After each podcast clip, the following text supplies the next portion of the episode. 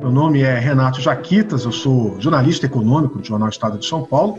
Para esse bate-papo aqui, eu tenho a companhia de dois companheiros, o presidente aqui do, do mercado Bitcoin, o Renato Rabelo, e do diretor do mercado Bitcoin, o Fabrício Tota. Por motivos políticos, macroeconômicos e agora sanitários, o Banco Central vem reduzindo a taxa de juros como uma forma de estimular a economia brasileira. Vocês trabalham com investimentos alternativos, baseados na plataforma do Bitcoin. Investir em seus produtos neste momento é oposto a você investir em renda fixa, em investimentos que você tem é, risco muito pequeno? Acho que é um bom ponto de partida, né? Essa questão do risco.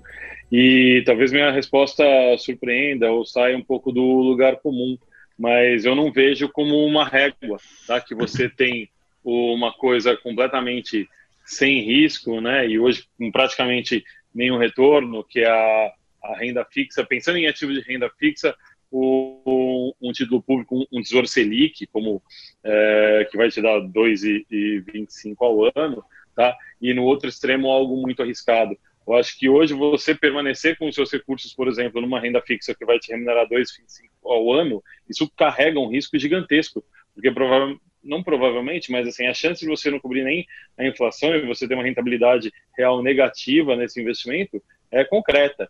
Né? Então eu não vejo isso como uma régua, mas eu vejo muito mais como hoje uma, uma oportunidade, e mais do que uma oportunidade, uma necessidade que os investidores têm de diversificar os seus investimentos procurando outros ativos que vão trazer retorno efetivamente para ele. Então, uma carteira de investimentos saudável, ela vai carregar ativos de risco nela, ainda que o próprio investidor seja alguém que fala, poxa, eu, eu não, não, não sou alguém propenso à tomada de risco, mas em alguma medida, para ter alguma remuneração nos investimentos dela, ela vai ter que tomar risco.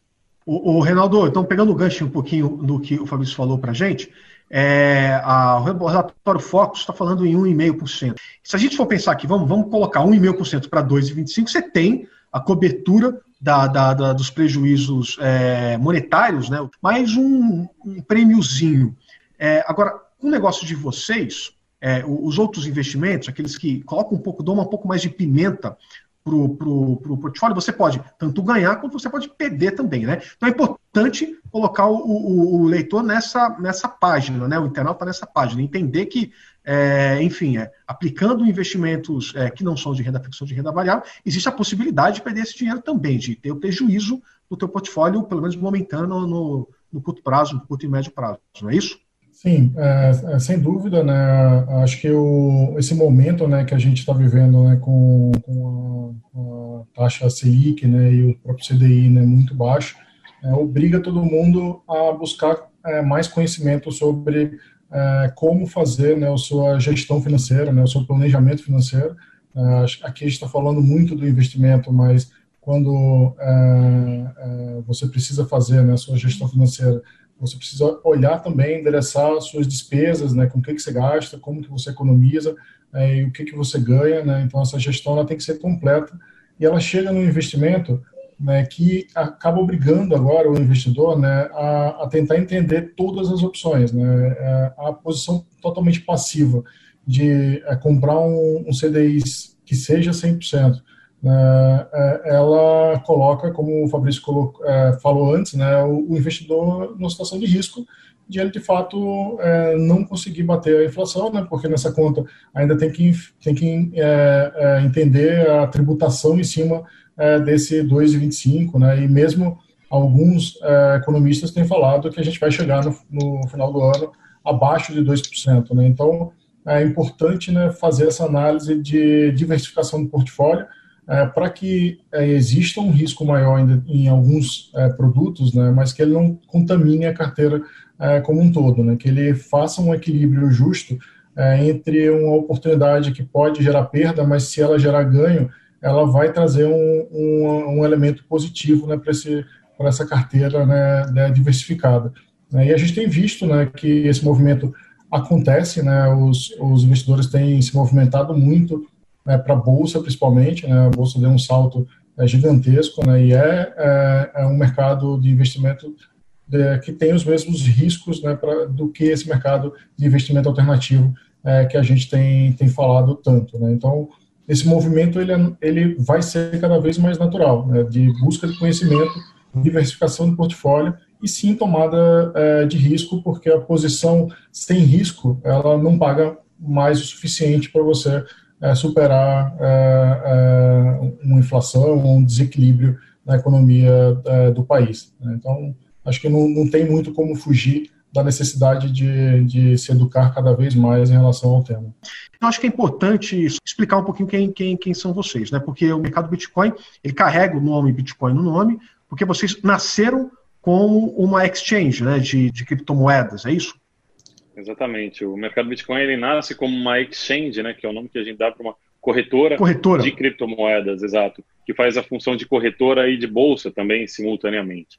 Né? Uhum. Então ele nasce em 2013, né, com, fazendo essa função de corretora de, de bitcoins e também de outras criptomoedas que foram sendo adicionadas ao longo do tempo. Tá? Uhum, então uhum. é o lugar, é o local, o grande marketplace, o local onde os compradores e vendedores de criptomoedas se encontram. Então a gente uhum. provê a infraestrutura para que essas negociações aconteçam. Né? Então a pessoa torna-se cliente do mercado Bitcoin ah. e lá ela pode comprar e vender criptomoedas. E isso em 2020, 2020 só só só para 2020 claro. agora, vocês ah, encaram, entendem as criptomoedas, Bitcoin, enfim, as outras moedas que vocês trabalham, vocês poderiam até explicar quais são, qual é esse portfólio de moedas, né? Como investimento?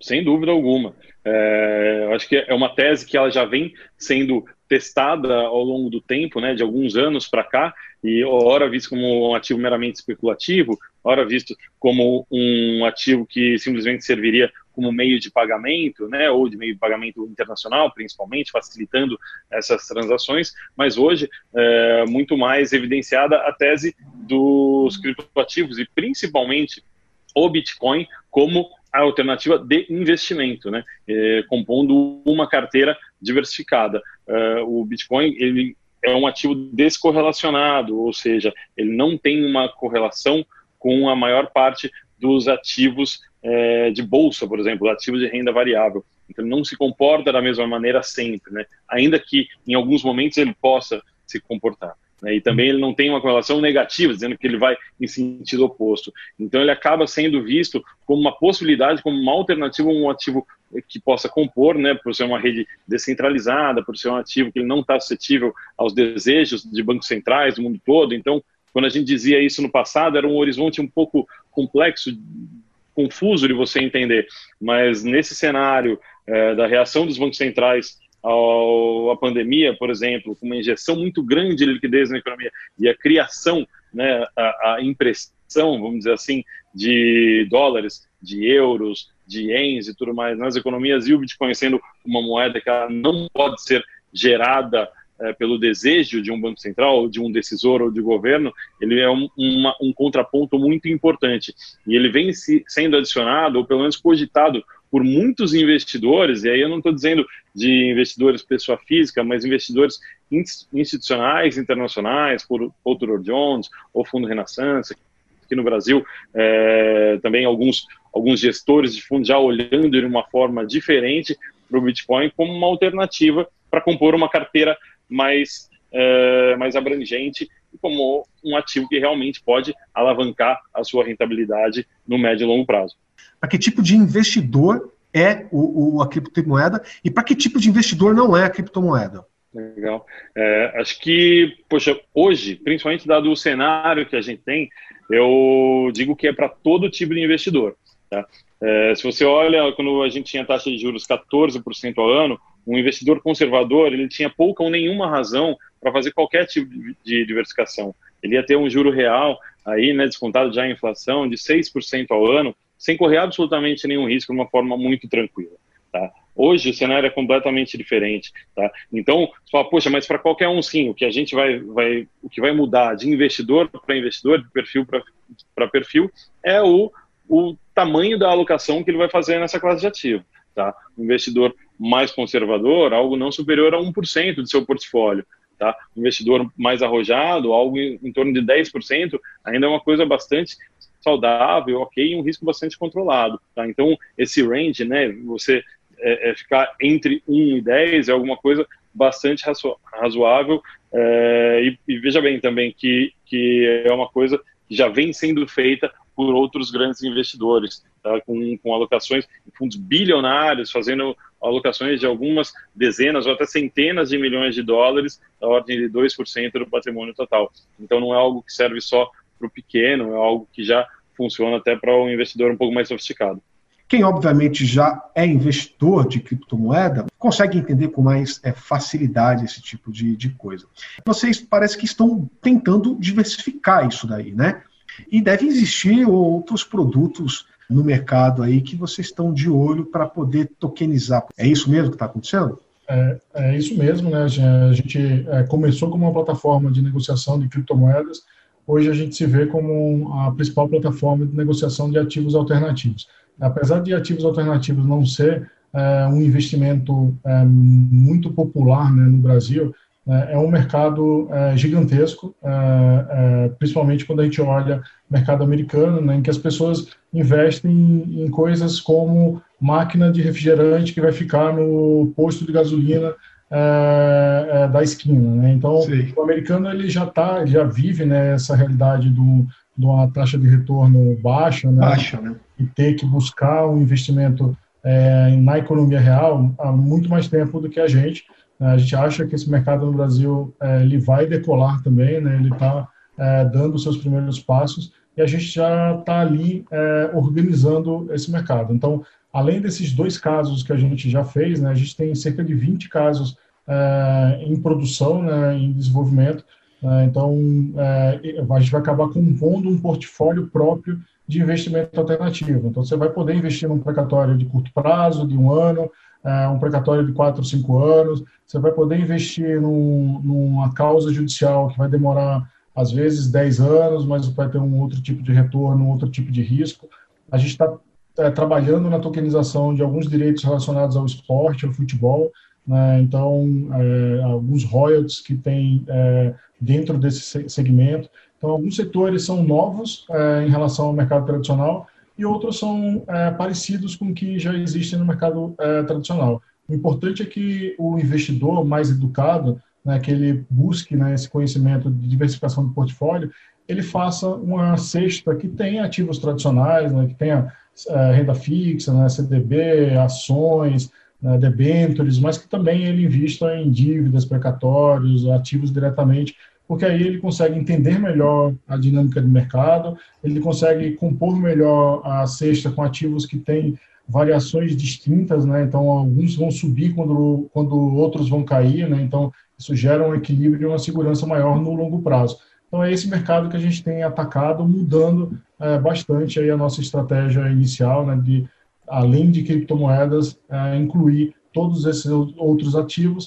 que usam a mesma tecnologia para dar segurança para o investidor, mas tem uma natureza é, menos volátil né, mais próxima de uma renda, uma renda fixa, como, como a gente falou aqui mesmo. Renato, Fabrício, obrigado pela conversa, viu? Muito obrigado. Legal.